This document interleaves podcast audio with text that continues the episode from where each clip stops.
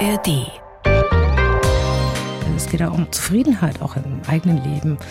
Und äh, Sie haben mich vorhin gefragt, Geld war es nicht. Nee, Geld ist es nicht, sondern die Gewissheit, dass ich wirklich auf mich vertrauen kann und dass ich, egal was kommt, mich und meine Liebsten durch jede Krise navigieren kann. Die blaue Couch, der preisgekrönte Radiotalk. Ein Bayern 1 Premium Podcast in der App der ARD Audiothek. Dort finden Sie zum Beispiel auch mehr Tipps für Ihren Alltag mit unserem Nachhaltigkeitspodcast Besser Leben. Und jetzt mehr gute Gespräche. Die blaue Couch auf Bayern 1 mit Dominique Knoll.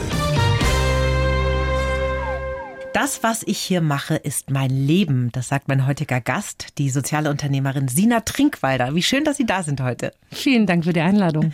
Vielleicht gibt es ja noch Hörerinnen und Hörer in Bayern, die nicht wissen, was Sie so beruflich machen. Dann erkläre ich mal kurz. Sie haben in Augsburg die ökosoziale Textilfirma Manu Mama gegründet und beschäftigen Menschen, die auf dem Arbeitsmarkt benachteiligt sind. Vor 13 Jahren war das jetzt schon, 2010. Ne? Mhm. Wissen Sie denn noch, wen Sie als allererstes eingestellt haben? Ja, vor dem habe ich mich gerade verabschiedet und gesagt, ich fahre schnell nach München, ich komme später wieder. Echt? Der ist noch da? Ja, selbstverständlich ist er noch da. Und Wer ist Sille. das? Sille. Und in welcher Lebenssituation war der damals? Der war erwerbslos. Sein Textilunternehmen äh, wurde wie ganz viele als eine der letzten damals verlagert in Richtung Osten, glaube mhm, ich. Mhm, und dann stand er bei mir vor der Tür und er hatte in einer Spinnerei zuletzt gearbeitet, also nicht in einer Näherei, hat aber als junger Mensch das Nähen gelernt mhm. und hat gesagt, er hätte jetzt Zeit und ob ich ihn brauchen würde. Und dann habe ich gesagt, ja klar. Dann haben Sie natürlich gleich zugeschlagen, ne? Zum Nein, Bewer zugeschlagen nicht, um Gottes Willen. Aber ich habe gesagt, komm mal rein. Man muss heute ja mal aufpassen. Ja, ja, ja. ja. Nein, wir meinen das natürlich eingestellt, meinte ich natürlich. Zum Bewerbungsgespräch, da kommen ja dann oft Menschen, Arbeitssuchende zu Ihnen, die jetzt keinen Schulabschluss haben, die jetzt keine dicken Referenzmappen dabei haben, keine Ausbildung. Wie entscheiden Sie denn da? Weil die normalen, sage ich mal, Personalprofile, die passen da ja nicht. Ne? Wonach gehen Sie da? Wir haben erstmal überhaupt gar kein Bewerbungsgespräch. Mhm. Ja, das ist, glaube ich, schon mal der erste große Unterschied zu herkömmlichen Prozedere. Wobei sich da, und das muss man ja sehen, unglaublich viel geändert hat die letzten 13 Jahre. Heute ist ja auch aufgrund Fachkräftemangel oder überhaupt Arbeitskräftemangel, mhm. ist ja eine Laissez-Fairness eingetreten in den Bewerberprozess, die wir uns vor zehn Jahren einfach nicht vorstellen hätten können. Sag Hallo, schick uns eine Mail. also das war früher, das klingt schon ein bisschen old, aber äh, Sie wissen, was ich meine. Das war ganz anders, ja, mit Assessment Center und erste, zweite, dritte Runde. Ja. Gucken wir mal und vielleicht und mhm. überhaupt. Und bei uns war es immer so, und es ist auch heute noch so, dass wir einfach eine Liste haben, wer mhm. gerne bei uns dabei sein möchte. Und wenn wir wieder einen Platz haben, sei es, weil jemand einfach in Rente geht mhm. oder auch mal so geht, ja, kommt auch vor, was ja super ist. Also super insofern, weil wir dann quasi so ein bisschen Sprungbrett sind. Für einen anderen Job wieder. Ja, mhm. Dass jemand auch wieder richtig ins Leben gestellt werden konnte. Ja. So, dass es sagt, Mensch, ich traue mir jetzt doch Kindergärtnerin zu machen, was ich mega cool finde. Toll, ja. Und dann geht's der Liste nach. Ganz einfach. Mhm. Also Postangangsstempel. Nach wie vor bewährtes Prinzip seit 13 Jahren. Und die kommen dann einfach vorbei und legen los. Das ist Wunschdenken. Die kommen vorbei und dann spricht Gerda und Esan, unsere Nähereileiter, die sprechen dann mit demjenigen oder derjenigen. Mhm. Und dann wird einfach mal geguckt, hat sie überhaupt schon mal Erfahrung oder hat er irgendwie schon mal Erfahrung in der Produktion, vielleicht sogar beim Nähen und überhaupt. Also da wird so ein bisschen sich beschnuppert. Mhm. Und dann wird geguckt, in welchem Bereich der Mensch sich vorstellen könnte, sich einzubringen. Und das wird dann ausprobiert. Und in den meisten Fällen funktioniert das gut. Manchmal ist es so, dass dann entweder wir sagen, oh, ganz ehrlich, ich glaube, das wird hier einfach nichts. Ja, und mhm. das, kann passieren. Mhm. Ja, ist völlig menschlich. Und, aber es kommt sehr selten vor, das muss ich auch ehrlich sagen. Oder der Mensch selber sagt, nee, also ehrlich gesagt, Näherei, da gibt es ja Staub. Mhm. Ja, das tut mir leid. Ja, also dann geht es einfach ja, seinen Weg. Ja. Stehen denn auf Ihrer Liste da jetzt andere Menschen drauf als vor zehn Jahren? Ja, wie gesagt, die Welt hat sich, und es ist auch gut, dass Welten sich ändern, mhm. die hat sich total geändert.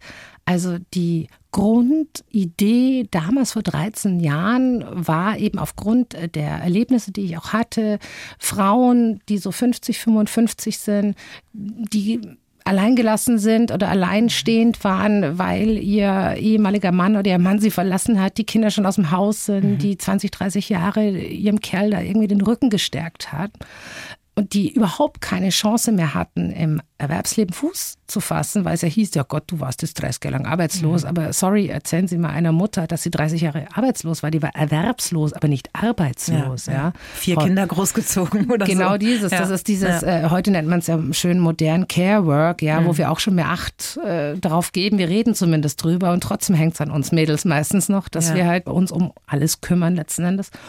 Und da gab es unglaublich viele Frauen vor 13 Jahren noch, die genau dort Hilfe benötigten oder mhm. die, die einfach letzten Endes äh, die Chance darin sahen und die dann auch ergriffen haben. Deswegen ist es jetzt auch so, dass seit zwei Jahren unglaublich viele Menschen bei uns in Rente gehen. Mhm. Ja, weil wer klug ist und ein bisschen rechnen kann, und das ist bei uns echt schon immer so ein Highlight, ja. dass wir wieder zwei in die Rente begleiten durften. Die jetzt ja. die ganzen Jahre da waren. Die immer Toll. komplett da ja, waren, genau. Und dann so seit 2014, 15, als wir die erste große Anzahl an Menschen, die bei uns Schutz gesucht haben, also die erste die geflüchtete Phase. Dort hat sich ein bisschen geändert. Dort sind dann äh, sehr viele Menschen im Bereich Afghanistan, Syrien zu uns gekommen und auch wirklich, also andere mögen anderes behaupten, aber ich kann wirklich nur sagen, dass es ganz wunderbare, engagierte Menschen mhm. Das sind, ist ja, ja, wie ein Mikrokosmos ein bisschen für Integration, Ihr Unternehmen. Ne? Wie viele Nationalitäten arbeiten bei Ihnen? Ach, das, das, das schwankt immer ein bisschen, aber so im Mittel sind es 25. Es ist wirklich einmal quer um den Erdball. Wobei man eben sagen muss, was so super cool sich anhört und so, Mensch, hier funktioniert, das ist knüppelharte Arbeit, mhm. ja. Und wirklich wahnsinnig viel miteinander sprechen. Sprache ist der Schlüssel. Das mhm. ist ein ganz wichtiges Thema. Und nicht nur die Sprache in, in Wort und Schrift, sondern auch das Verhalten. Also ich bringe mal als schönes Beispiel, dass wenn ich zu einer meiner Kolleginnen gehe und sage, hast du das gemacht? Mhm. Mm -mm. Ja, warum hast du das denn nicht gemacht? Mm und, und schüttelt den Kopf. Mhm. Äh, und ich interpretiere das als Bayer als Nein. Ja, ja aber in Indien heißt das Ja. Stimmt, ja. Kopfschütteln ist Ja. Das Indien. ist also, das Ach ist, wir hatten da echt harte, harte Phasen, um uns einfach weit über das Wie man aus der Nummer wieder ja, raus? genau. Oder wenn Sie jemand einen asiatischen Hersprungs haben, der mal ja, ja, ja sagt, ja, ja, mhm. heißt nicht er oder sie macht es, mhm. sondern ich habe es erstmal zur Kenntnis genommen. also, das sind alles so Dinge, wo wir uns über die Jahre okay. wirklich ganz gut reingegroovt haben. Was eher so ein bisschen das Problem war zeitweise, also heute ist es auch nicht einfach, das muss man ganz klar sagen, mhm. sind ich traue mich das jetzt mal ganz offen zu formulieren, politische Fehlentscheidungen, die wir dann in unserer kleinen Halle ausbaden müssen. Also als schönes Beispiel, wenn Sie die Geflüchteten oder die Schutzsuchenden aus Syrien und Afghanistan nehmen, mhm. teilweise warten heute noch die Menschen auf einen Sprachkurs, die warten Ach, heute noch, also es ist eine ganz ja. große Katastrophe, ja. ja, weil da einfach so viel Versäumnis liegt.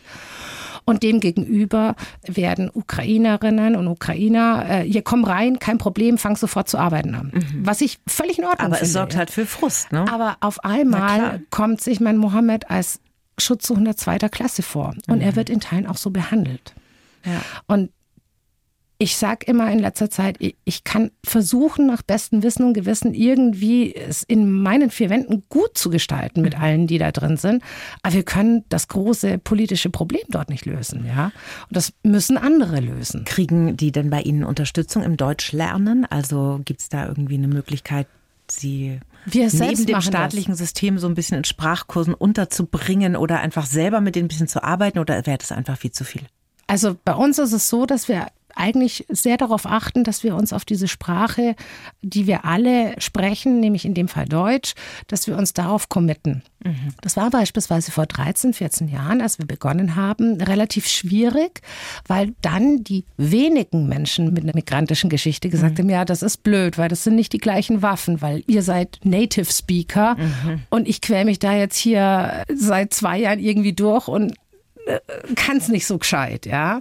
Das war total nachvollziehbar ja. und wir haben dann sehr, äh, also ich habe an mir sehr viel gearbeitet und ich kann mich auch total gut daran erinnern, dass auch beispielsweise mein Mann sagt, hey, wenn ich denke, allein schon vor, vor sechs, sieben Jahren, wie du gesprochen hast, wie du heute sprichst, das wird sehr einfach, sehr schlicht, manchmal fast schon für unsere fein ziselierenden Seelen grob, aber das ist gar nicht so gemeint, sondern macht das bitte. Ganz klare, einfache Eine klare, Sprache. einfache Hilft Sprache. Sehr oft weiter, auch uns, glaube ich. Selbst in manchmal. Beziehungen. ja, genau.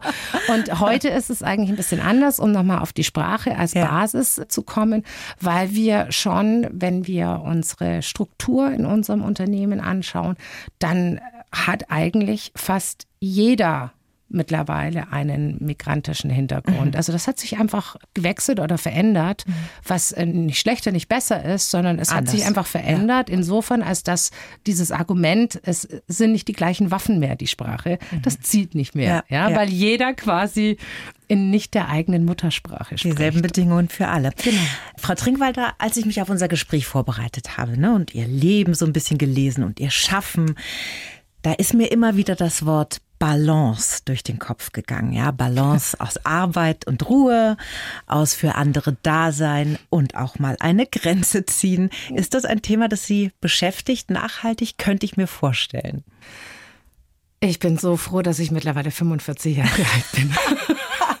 es, wie soll ich es formulieren? Es, nee, gelingen wäre übertrieben, aber ich äh, versuche mehr und mehr eine gewisse Balance zu halten.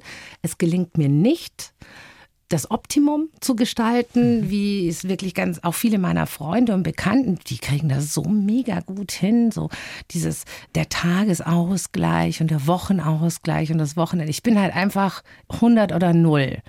Und dann jag ich mir meinen Puls drei Monate, zwölf Wochen auf 180 und ziehe mir ein Schlafdefizit von jedem Tag minus 20 Stunden rein. und dann sprecht mich bitte vier Wochen nicht an, weil ich bin tot. Okay. Also ich war schon immer ein Vollgas oder gar nicht Mensch und das, ich glaube, das ist eine Charaktereigenschaft. Das wird sich auch nicht ändern. Auf der anderen Seite all die Projekte und die Engagements, die ich in meinem bisherigen Leben gemacht habe und die ich vielleicht machen werde, die bedingen das. Also du kannst nicht in sorgsamer Achtsamkeit äh, innerhalb einer Viertagewoche unter Berücksichtigung der täglichen Beschleunigung und Entschleunigung irgendwie groß was reißen. Sowas auf die Beine stellen. Da muss man auch ein bisschen verrückt sein, oder?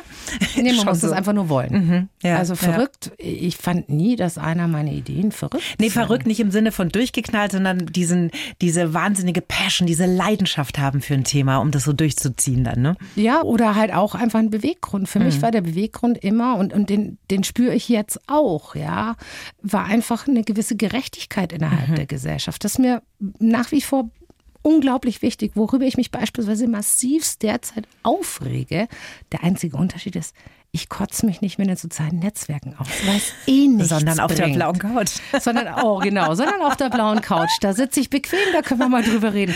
Nee, aber beispielsweise dieses Elterngeld, was ja jetzt, also wenn wir danach gehen, dann verdient jeder ein Jahreseinkommen von 150.000, brutto sind irgendwie um die 180.000. Ja Leute, wenn ihr so viel Geld verdient, warum jammert ihr denn sonst? Also die haben alle die Mhm. Sie meinen, dass Haftung man ab verloren. einem gemeinsamen Jahreseinkommen Genau. von 150.000 Euro kein Elterngeld mehr beziehen Genau, soll. nicht in der Form, wie es bis dato Ja, ja. existiert. Als mein Sohn geboren wurde, gab es das gar nicht. Ja? Ja. Mir stellte sich die Frage gar nicht. Ich habe auch nie gejammert. Ich habe noch nicht mal irgendwie so Begrüßungsgeburtenpauschale von der Krankenkasse Das bekommen. war natürlich aber auch eine Regelung, die nicht sehr hilfreich war. Meine Tochter ist auch 2006 geboren. Das war, glaube ich, ein Jahr oder zwei vor Einführung des Elterngelds. Ich erinnere mich gar nicht Meiner mehr so genau. 2005. Genau. Also kurz daneben war ich und das war natürlich schon ganz schön heftig, muss ich sagen. Ne?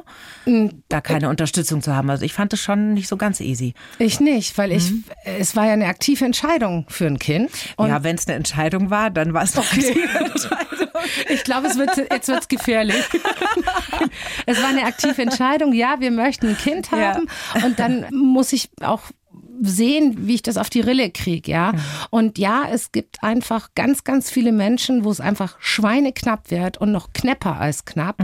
Und umso mehr muss genau dieser Teil unserer Gesellschaft auch unterstützt werden, wo es nämlich wirklich ein Problem ist, wenn die Waschmaschine kaputt geht. Aber Ja. bei vielen von uns geht die Welt da nicht unter, wenn die Waschmaschine kaputt ist, ja. Aber man könnte die letzten zehn Tage meinen, die Welt ist kurz vorm Exodus, weil das oberste 2% mhm. der 20- bis 40-jährigen Einkommensbezieher mhm. kurz vor der Privatinsolvenz ist, wenn ja, sie ein Kind kriegen. Also, die sorry. Luft brennt halt einfach auch ganz schön schnell im öffentlichen Diskurs, ne, wenn es um solche Themen geht. Aber wie? Und da, glaube ich, bräuchten wir wieder ein bisschen Gelassenheit. Aber sowas von.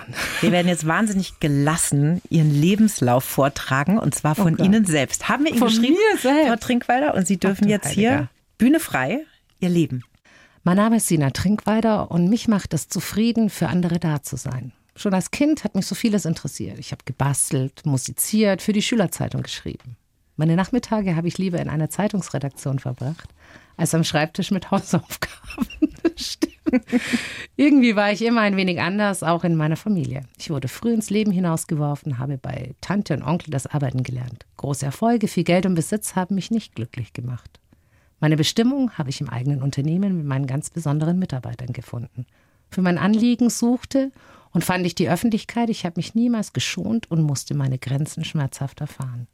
Wie immer habe ich mir auch da selbst geholfen. Heute bin ich zufriedener denn je. Meine Kräfte, meine Kraft reicht immer noch weit, mindestens bis zu meinem Häuschen in Italien. ja, sehr schön. Bildet sich das so ein bisschen ab? Ja. Ja. Ja. Das Lustige war nur mein Verleser. Meine Kraft reicht. Ich habe noch Kräfte. Also ich habe noch ein bisschen mehr Power. Es ist äh, kein Singular. Da geht noch was. Der Erfolg und das Geld haben Sie nicht glücklich gemacht. Haben wir jetzt gerade gehört in Ihrem mhm. Lebenslauf. Sie haben ja schon sehr jung mit Anfang 20 mit Ihrem späteren Ehemann eine Werbeagentur gegründet. Und das mit ging knapp 20. Knapp das ist 20 immer eine sogar. Fehlinformation von Wikipedia. Ah, Trau nie Mist. dem Internet. Niemals.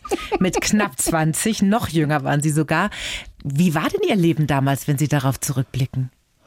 Zum damaligen Zeitpunkt genau richtig und genau gut. Und hätte ich das nicht gehabt, wäre mein Leben nicht so verlaufen, wie es dann verlief. Also es war alle Phasen meines Lebens durchzeichnen eigentlich sehr arbeitsintensiv. Also ich habe das auch so schön, mich heute einer fragt und die Antwort ist seit 20 Jahren gleich, hast du Hobbys? Nein. Mhm. Ich arbeite einfach gern. Ja, du bist ja krank. Nee, mir macht das echt Spaß. Mhm. Ja, ja das können sich Leute nicht vorstellen. Ne? Ja, da musst du irgendwie lesen, dich mit Freunden treffen, ins Kino gehen. Ja, mache ich auch, aber lesen eigentlich nicht. Und Kino habe ich auch schon ewig nicht. Ich brauche das nicht. Mhm. Ich arbeite einfach mhm. gerne. Ja, das ist auch im Umkehrschluss wirklich was Schönes, sagen zu können. Man tut, was man sehr, sehr gerne macht. Manchmal kotzt es mich auch an, aber das ist eine andere Geschichte. Und das ist ja auch ein großes Glück, wenn man sowas findet, ja. Ich glaube einfach, das findet einen. Also mhm. wenn ich denke, ich habe mich immer, eigentlich so in meiner Kinderzeit, habe ich mich immer gesehen, weil ich ganz große Freude daran hatte, draußen bei den Gästen, bei meiner Tante zu sein. So, da haben die mir so einen Schurz um den Bauch gemacht. Die hat eine Wirtschaft, ne? Genau, Tante die hat ein Gasthaus, mhm. die haben sie immer noch, ja. Und da bin ich echt als kleines Kind immer raus und kommen sie wieder, hat es ihnen geschmeckt. Und dann habe ich die Gläser abgeräumt und das war mein Ding mit Menschen und, mhm. und, und ja, auch Menschen zu dienen in einer gewissen Weise, ihnen eine gute Zeit zu geben. Und wenn es nur für eine Stunde ist und so. Und so bin ich groß geworden. Dass ich dann irgendwie eine Werbeagentur das ist schon echt wo ganz woanders. Ja, Aber ja, es sollte so sein, okay. ja.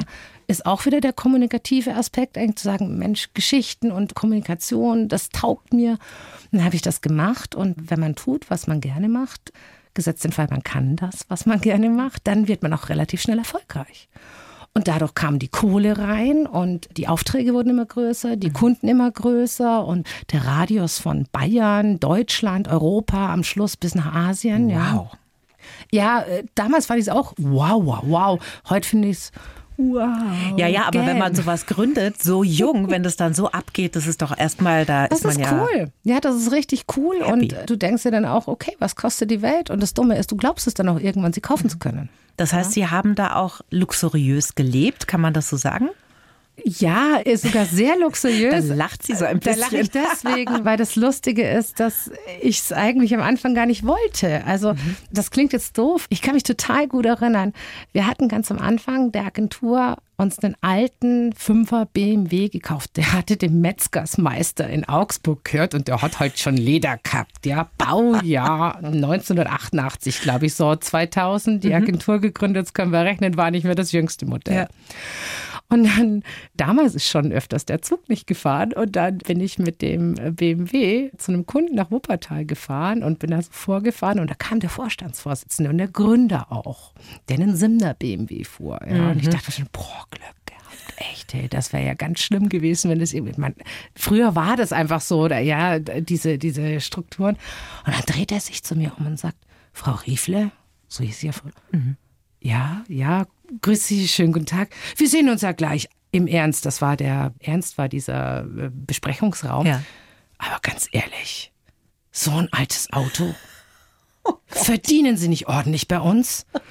Und das war wirklich so, ich fand den eigentlich ganz geil, den Wagen. Der hat ein Lenkrad, vier Räder. Das war noch ein Wertesystem damals, gell? Das, ja, ja, also es hat sich so viel oh geändert, ja. Und dann habe ich schon gemerkt, ah, okay, du musst dieses Spiel mhm, mitspielen. Das, ja, ja. Und dann fängst du an, dieses Spiel mitzuspielen. Und dann gehst du viel Sterne essen und dann ist es das Handtäschchen erstmal für 500 Flocken und dann sind es 1000, dann sind es auch mal drei oder vier oder fünf. Dann ist es auch egal, wie viel. Mhm. Und dann musst du immer wieder neue edle Uhren haben und nochmal neuen Schmuck. Das gehört in einem gewissen Klientel dazu und ich mag das denen auch gar nicht madig machen. Wenn die da mhm. Bock drauf haben, ist das alles fein, ja. Mhm. Ich brauche das nicht. Und ich habe es eigentlich nie so, je länger ich darüber nachdenke, über die letzten Jahre, ich habe das nie gebraucht. Aber wie haben Sie das denn bemerkt? Weil wenn man mal auf so einer Tour ist, ja, mit viel Geld verdienen, schöne Sachen kaufen, viel Arbeit, da bleibt ja oft wenig Zeit, mal links und rechts zu schauen im Leben. Was hat denn dann diese Kehrtwende in Ihr Leben gebracht? Weil das ist es ja total. Naja, ich habe schon über die Monate und Jahre dann in der Agentur mich so ein bisschen selber angezählt, weil mhm. mehr und mehr habe ich gemerkt, jeder findet das richtig cool, was ich geschafft habe in scheiß Abitur, keine ordentlichen Studien. Also heute würde man es ja Arbeiterkind nennen. Ja, bin ich auch. Ich bin stolz darauf. Mhm. Ich traue mich, meine Finger dreckig zu machen. Ich habe da gar keinen Stress damit. Im Gegenteil, ich mache es gerne. Also es ist nicht nur kein Stress damit. Und normalerweise ist es ja so, also es gab schon ein paar Situationen, einen beispielsweise, da kann ich mich total gut daran erinnern. Ich hatte für sehr hochwertigen Schmuckhersteller gearbeitet. Mhm. Dann habe ich auch die Fotos gemacht und da kam dann damals der Hermes mit so verplombten Bleikasten mit Knarren links und rechts und dann durfte man dieses Viertelmillion-Collier rausnehmen und ich wusste ja, dass das nächste Woche, ja genau so, oh, ja, das dass das nächste Woche zum Shooting kam kam. Und dann sagte eine Freundin zu mir, boah, wenn du das shootest, darf ich da dabei sein, wenn du die Fotos machst? Und ich, ja klar, kein Problem. Heute kann ich es erzählen, weil es ist verjährt. Mit der Heißklebepistole haben wir dieses Zeug hingebappt, damit ich das fotografieren kann. Es ist auch nur Material, ja. ja. Was soll das? Mhm. Und dann war meine Freundin so, darf ich es mal umhängen? Ja, klar. Dann habe ich ihr das Ding da umgehangen. Also ich hatte da null Emotionen drin. Also Sie hatten ja? da schon immer so eine gewisse ich hatte, ich unaufgeregte immer, Distanz. Das ist schön formuliert. Eine mir nicht gegebene Wertschätzung für edelstes Zeug, mhm. ja, außer mhm. beim Essen. Mhm. Und dann hatte die das um den Hals und sagt, jetzt fühle ich mich richtig wertvoll. Und das war schon so ein Moment, wo ich mir dachte, mhm. wow, wenn irgendwie 200 Gramm Goldklumpen um deine Gurgel dir vermitteln, dass du jetzt wertvoll bist, dann ist das komisch. Mhm. Und wenn man sich selber schon anzählt, dann merkt man ja, Moment mal, was macht mit dir eigentlich das, dass du jetzt dein Piaget-Collier trägst? Gar ja. nichts. Ja. Ja, überhaupt also das war nichts. eher ein Prozess dann. Dieses Anzählen war ein Prozess, mhm. einfach zu sagen, okay, ich brauche das eigentlich gar nicht, aber was brauche ich denn? Keine Ahnung, ja. Und ich habe auch äh, mit meinem besten Freund damals mit Jürgen und ich habe mir gesagt, oh, ich fühle mich, ich weiß gar nicht. Und, und überall stieß ich auf Unverständnis, weil die mhm. gesagt haben, jetzt denk mal bitte, woher du kommst. Du hattest nichts und jetzt hast du so ein tolles Leben, das hast du dir hart erarbeitet und jetzt bist du unzufrieden. Du lebst das Leben, was so viele leben wollen und nie erreichen werden. Und mhm. du bist unverschämt. Kann mich noch gut an den Satz erinnern. Jetzt wart nicht unverschämt als Universum, hat Jürgen gesagt.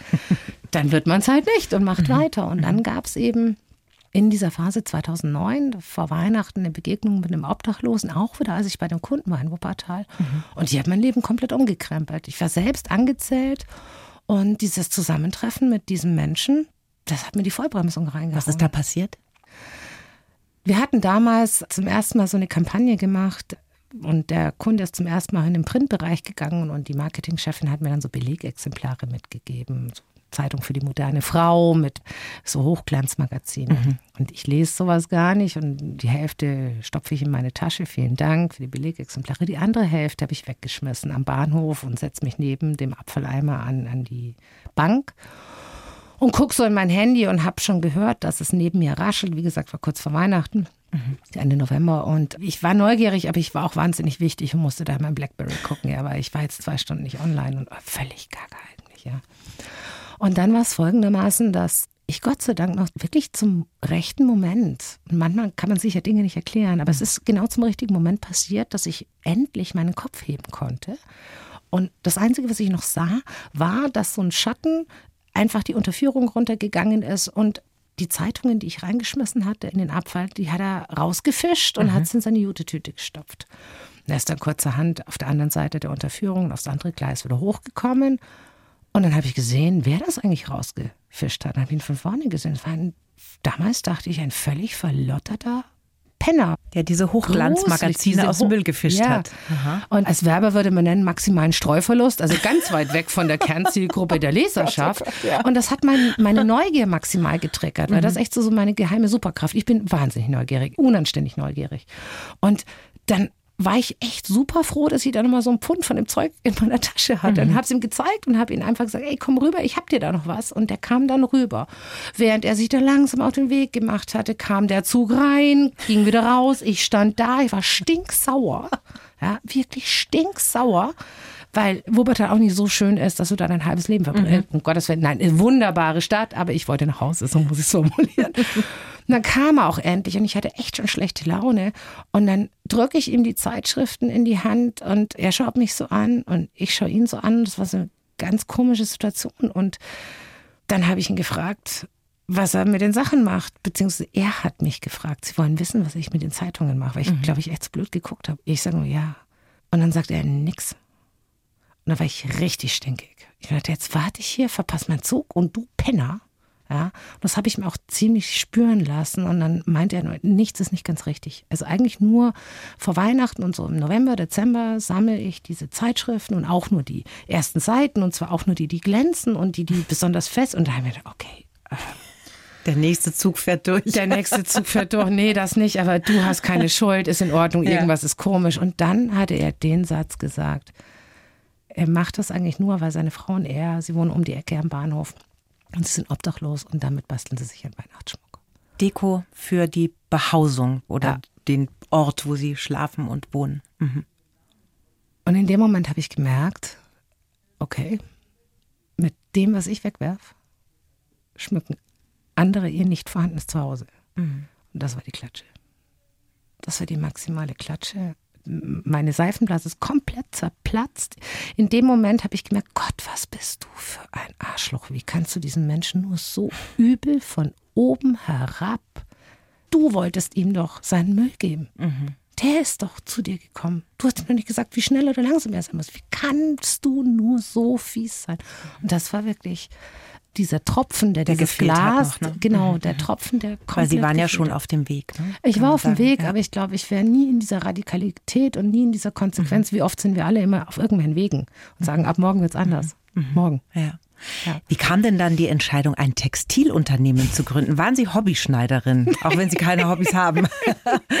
gar nicht. Ich saß vorher noch nicht mal an der Nähmaschine. Gar nichts. Nichts gekonnt? N nichts, gar Boah. nichts dass egal, wem ich das erzähle, die Leute sagen, das glaube ich dir nicht. Aber es war wirklich genau so. Es war folgendermaßen, dass ich zu meinem damaligen Mann gesagt habe, so, ich steige aus aus der Agentur, bla bla bla, um es kurz zu machen. Mhm, okay, und was willst du tun?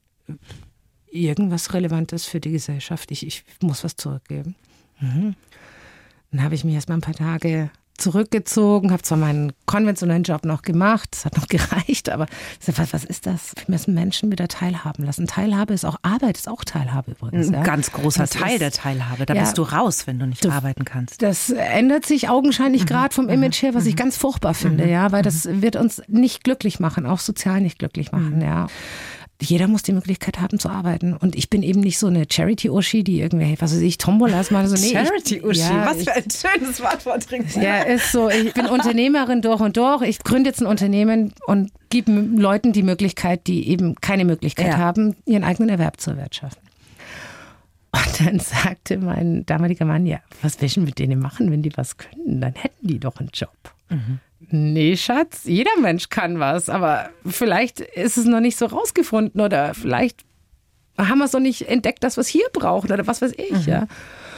Und ich habe dann echt völlig umgekehrt angefangen, ja, weil ich wusste, dass ich diese Menschen nicht übers Jobcenter erreiche, zumindest nicht im ersten Schwung, ja, oder irgendwie in Stellenanzeigen in einer großen Tageszeitung. Und so habe ich damals einen ehemaligen Chefredakteur angerufen, der so diese kostenfreien Blättchen gemacht hat von der Augsburger Allgemeinen mhm. Extrablatt und gesagt, du sei so lieb, schreib mir einfach, weil ihr seid so jeden Mittwoch in allen Briefkästen. Mhm schreib doch bitte einen Artikel, dass wer Arbeit sucht, der soll zu mir kommen. Dann sagte er, das ist ein bisschen wenig, oder? Was sollen sie denn mitbringen und was willst du mit ihnen machen? Aber gab es da schon die Idee mit dem Textil? Die kommt, die kommt jetzt so. in dem Moment. Dann war es so, ich hatte das Extrablatt von der Woche davor auf dem Tisch. Und da war die Headline auf der ersten Seite 1, dass das Textilmuseum eröffnet hat. Mhm. Und dann so, ja, wir wollen irgendwas im Textil machen. Das hat ja Tradition. Und dann sagt der Mensch, das ist aber toll. Wenn eine neue Hühnerfarm eröffnet worden wäre, dann wer weiß, ich, dann wäre ich heute, dann würden wir hier Proteinpulver machen bis zum Umfallen, da wäre ganz Augsburg gepumpt. Oder in, das ist auch wirklich oft so. Oder in Dortmund, dann hätte ich mit ehemaligen Kumpels, hätte ich wahrscheinlich irgendwie so Eisentöpfe gemacht. Der kleine Stollen, der große Stollen als Backform, also irgendwas. Manchmal muss man ein bisschen kreativer ja, sein, ja. ja. Und dann ist das, ja, die Frau Trinkweiler da, die möchte hier eine Näherei aufmachen. Und das habe ich dann meinem damaligen Mann erzählt und hatte die Hände über den Kopf zusammengeschlagen. So, was spinnst du? Also ich kann mich erinnern, dass du in Handarbeit immer ausgesiebt wurdest, dann sage ich, ja, aber nur weil ich Linkshänder bin. Und damals war das so. Und wurden meine Lehrer. umgestellt. Ja, genau, die ne? wurden umgestellt. Und mhm. mir wollte keiner zeigen, wie man häkelt mit der linken Hand, ja. Und deswegen durfte ich nur immer malen. Deswegen konnte ich das dann auch relativ gut, ja. Es war deprimierend in unserer Schulzeit, wirklich. Ja, früher war nicht immer alles besser, ja. ja. Dann ist das Ganze seinen Gang gegangen. Mhm. Und dann habe ich mir als erstes eine Nähmaschine gekauft. Und der Nähmaschinentechniker, der Raffi, der ist heute, was weiß ich, gut über 70, ja, mhm. und wir sind beste Freunde bis heute, weil den hat der Schlag getroffen, als ich gesagt habe, ich möchte eine Näherei gründen. Den hätte ich mir auch als Freund behalten an ihrer Stelle. ich möchte eine Näherei gründen. Ja, da haben wir diese wunderbaren Maschinen. Sag ich, ich hätte gern eine, liefern Sie mir bitte eine. Mhm, okay, in Ordnung. Und welchen? Keine Ahnung. Und könnten Sie mir, wenn Sie es mir geliefert haben, auch noch zeigen? Wieso zeigen? Weil ich noch nie an so einer Nähmaschine gesessen bin, der hat die Hände über den Kopf zusammengeschlagen. So, nee, nee, nee, nee, da habe ich ja ein anderes Modell, so ein Haushaltsplastikteil in rosa. Ich gesagt, das will ich nicht. Ich Mussten Sie dann auch erst auf Papier Linien nähen zum Üben? Das musste ich nämlich in der Handarbeit. Nee, nee? das musste ich nicht. Da hatte ich auch wieder, ich bin sehr dankbar, dass ich immer zum richtigen Moment nicht Nein sage. Mhm. Ja, das ist vielleicht der Vorteil der immer Ja-Sager, mhm. der gutmütigen Menschen. Mhm. Das manchmal ist auch richtig gut. Weil da hat dann über Twitter, hat ein Twitter-Bekannter geschrieben, Mensch, ich sehe gerade, du machst hier so die ersten Schritte, mhm. Gehversuche mit dem Nähen. Mein Papa ist jetzt in Rente, soll ich dir den mal schicken? Und ich so, oh Gott, ich will hier nicht so ein Rentner-Nachmittagscafé da sein. Gott sei Dank habe ich nicht Nein gesagt. Mhm. Dieser Papa, der in Rente ist, ja, oder in Rente ging damals, ist einer der weltweit dekoriertesten Nähmethodik-Professoren, der bis heute Toll. weit über die Rente hinaus auf der ganzen Welt global Nähereien konzipiert. Ja, und der hat mir das Nähen beigebracht in zwei Tagen. Dann Üben muss ich selber. Drauf geschafft. Das ist ja ein Was glauben Sie, woher kommt das denn? Warum empfinden Sie so eine große soziale Verantwortung? Hat das was mit Ihrer Herkunft zu tun, mit Ihrer Familie, wie Sie aufgewachsen und sozialisiert wurden? Mit Sicherheit. Mhm. Also ich glaube schon, dass ein soziales Empfinden mehr oder weniger immer auch geprägt ist von Kindheit und Jugend, wie man einfach aufwächst. Das glaube ich schon. Und zwar nicht nur bei mir jetzt, sondern ganz generell. Ich glaube einfach, dass ich diesen unglaublichen Gerechtigkeitssinn habe und damit auch mein soziales Engagement oder meine Art und Weise der sozialen Hilfe definiere, hängt damit zusammen, dass es einfach nicht sehr fair in meinem Elternhaus zugegangen ist. Mhm. Ja, also gar nicht. Sie haben zwei Geschwister, sind also drei Kinder gewesen. Ja. Und Sie haben sich da als Kind einfach auch nicht gesehen gefühlt von Ihren Eltern. Als ganz kleines Kind kann ich das gar nicht beurteilen, da würde ich lügen, weil mhm. ich weiß nicht, ob wir uns alle noch daran erinnern können, zu der Zeit, wo wir zwei oder drei mhm. waren, ja. Aber es äh, hat sich sehr, sehr früh herausgestellt, dass die Sympathie einfach mit meinen Eltern und mir nicht auf die Welt mhm. kam bei der. Geburt. Das ist so, ja. Und das ist viele, viele Jahre dann einfach unheimlich fies und verletzend. Vielleicht sogar für beide Seiten, man weiß es nicht. Ja, also für mich war es das. Und dann gibt es zwei Möglichkeiten. Also entweder traue ich mein Leben lang jetzt, dass ich nicht so tolle Eltern habe wie andere oder dass die nicht so toll sind wie zu meinen Geschwistern oder sonst oder vielleicht liegt es auch an mir. Also ich mhm. Mein Leben lang immer gehört, du bist schuld und dann glaubst du das auch, dass du schuld bist. Mhm. Ja, und ich glaube, die größte Therapiestunde war mein ehemaliger Mann, der heute wirklich mein bester Freund ist, der gesagt, ich weiß nicht, wie oft ich dir immer erzählt habe, du bist nicht schuld. Du mhm. bist nicht schuld. Und wenn es morgen regnet, war ich auch schuld. Mhm. Ja, und das ist schon dann eine Lernkurve, die du irgendwann mal lernen musst, zu sagen, nee, fürs Wetter bist du nicht auch noch verantwortlich. Und das ist ja so bitter, weil Kinder neigen ja sowieso dazu, die Schuld immer bei sich zu suchen, selbst wenn die Eltern nicht sagen, du bist schuld. Also keine Ahnung, wenn Eltern sich trennen oder sowas, das ist ja ganz ja. oft so, dass Kinder sich dann schuldig fühlen. Und wenn man das dann noch gesagt bekommt, das ist dann ja, schon eine lebenslange Aufgabe, sich davon auch wieder zu emanzipieren wahrscheinlich. Ne? Gott sei Dank. Und das ist nämlich dann der andere Part. Wie gesagt, der eine Part ist, du kannst dein Leben lang dich bejammern und bejaulen und sagen, alles scheiße. Und ihr habt es alle um mich herum, habt ihr es immer besser, weil ihr hattet ein tolles Elternhaus, ihr habt alles bekommen. Ja, die Option steht mir nicht zur Verfügung, mhm. wusste ich relativ schnell. Mhm. Dann habe ich nur noch die andere Option Ärmel hoch, Arschbacken zusammen und selber durch. Ja. Ja. Also ich bin jetzt auf mich selbst gestellt und da hilft dir dann auch keiner und Ende. Und das war dann so mein Rezept. Mhm. Und das ist es bis heute. Ja das funktioniert auch super gut. Und wenn man dieses Rezept anwendet, dann lernt man durchhalten, aushalten, weil es gibt ja niemanden, der dir den Hintern mhm. puddert, ja, sondern du musst da durch einfach, ja. Auf der anderen Seite, und das muss ich auch fairerweise sagen, aber das kommt erst, wenn man älter wird. Mhm. Ich bin zutiefst dankbar und demütig, dass es genau so gelaufen ist. Mhm. Weil nur durch diese Art und Weise, vielleicht musste das auch alles so laufen, ja. Nur durch diese Jugend und wie gesagt, ich bin ja schon weit vor meinem 18. Lebensjahr ausgezogen worden und das meine ich nicht textil. Mhm. Diese Verantwortung, die ich selber für mich übernehmen muss und dass es dann funktioniert. Und ich habe auch wirklich immer, wenn, wenn ich echt gedacht habe, boah, jetzt ist aber echt, jetzt weiß ich nicht mehr, wie die Kurve kriegt, mhm. dann kam jemand mhm. genau in dem Moment und hat gesagt, du pass auf, ich helfe dir beim Lenken. Ja. Mit 14 haben ihre Eltern gesagt, dass sie ausziehen Mit 15, müssen? mit 15, knapp 16 war ich da, ja. Und dann.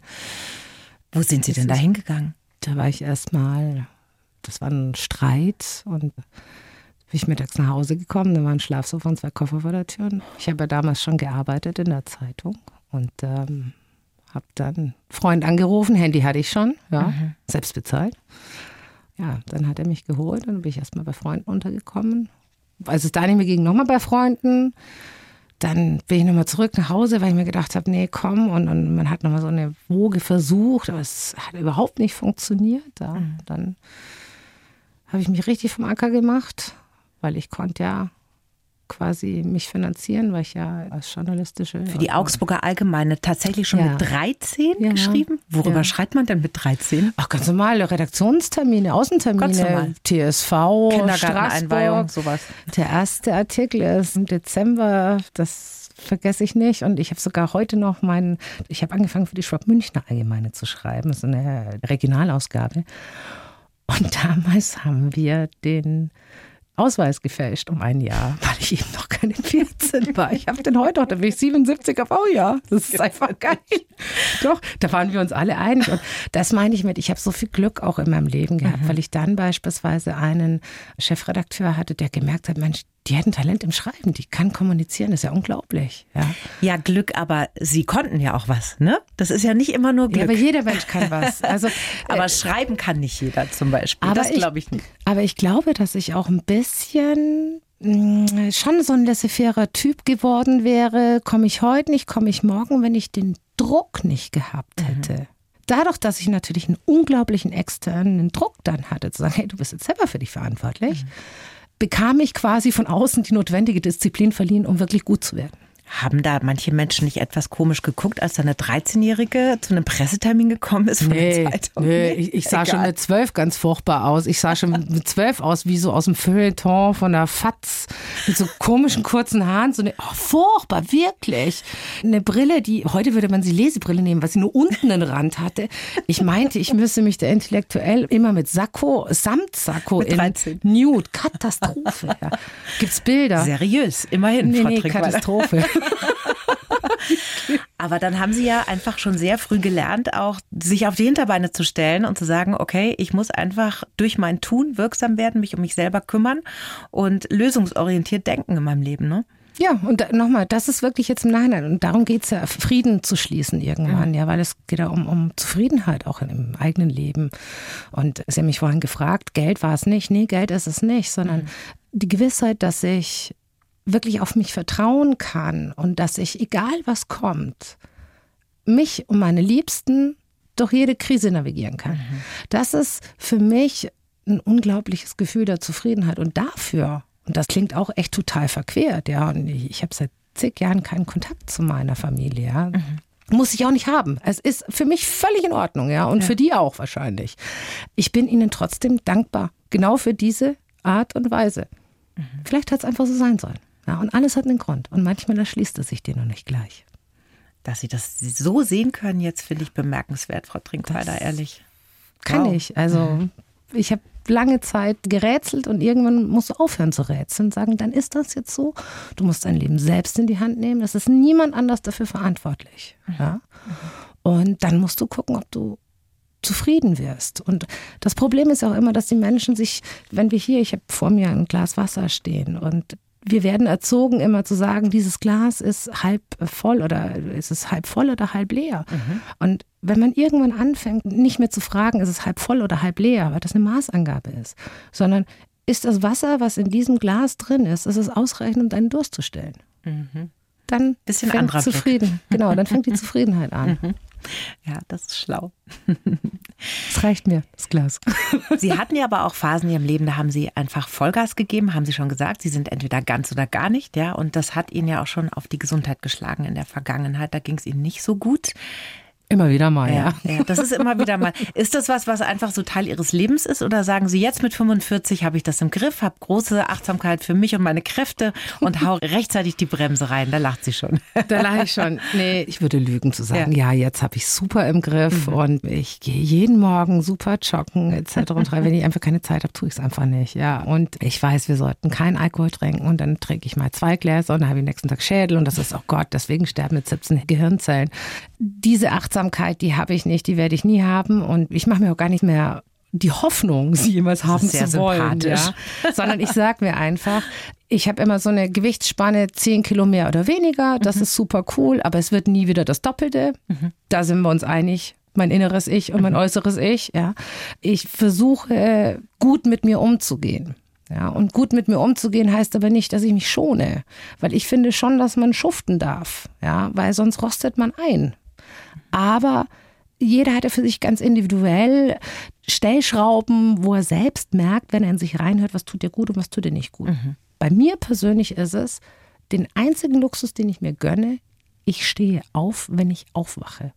Und das ist im Sommer, weil ich ein sehr lichtfühliger Mensch mhm. bin und ich nicht mit Rollladen schlafe, ist das gut und gerne mal um fünf. Und das ist im Winter um acht. Okay, aber Sie das, sind kein bis Mittagsschläfer oder nein, keine Schläferin. Nein, das kann ich nicht. Deshalb das sind irgendwelche Business-Termine auch nicht in Gefahr, ne, wenn Sie so lange schlafen, wie Sie ich wollen. Ich habe keine großen Business-Termine, mhm. sondern ich telefoniere und ich treffe mich mit Menschen relativ kurzfristig und spontan. Und wenn ich just in diesem Moment nicht erreichbar bin, wenn es wichtig ist, probieren mhm. Sie es schon wieder. Mhm. Oder ich mhm. auch bei demjenigen, ja. Das ist ein Unterschied. Aber keinen Wecker. Das ist, glaube ich, der größte Luxus, den ich habe. Keinen Wecker. Und damit ist jeder Morgen schon ein Fest. Das sage ich mal unser Morgenmoderator Markus Fahn, der steht um 33 ja, auf. Augen auf bei der Berufswahl.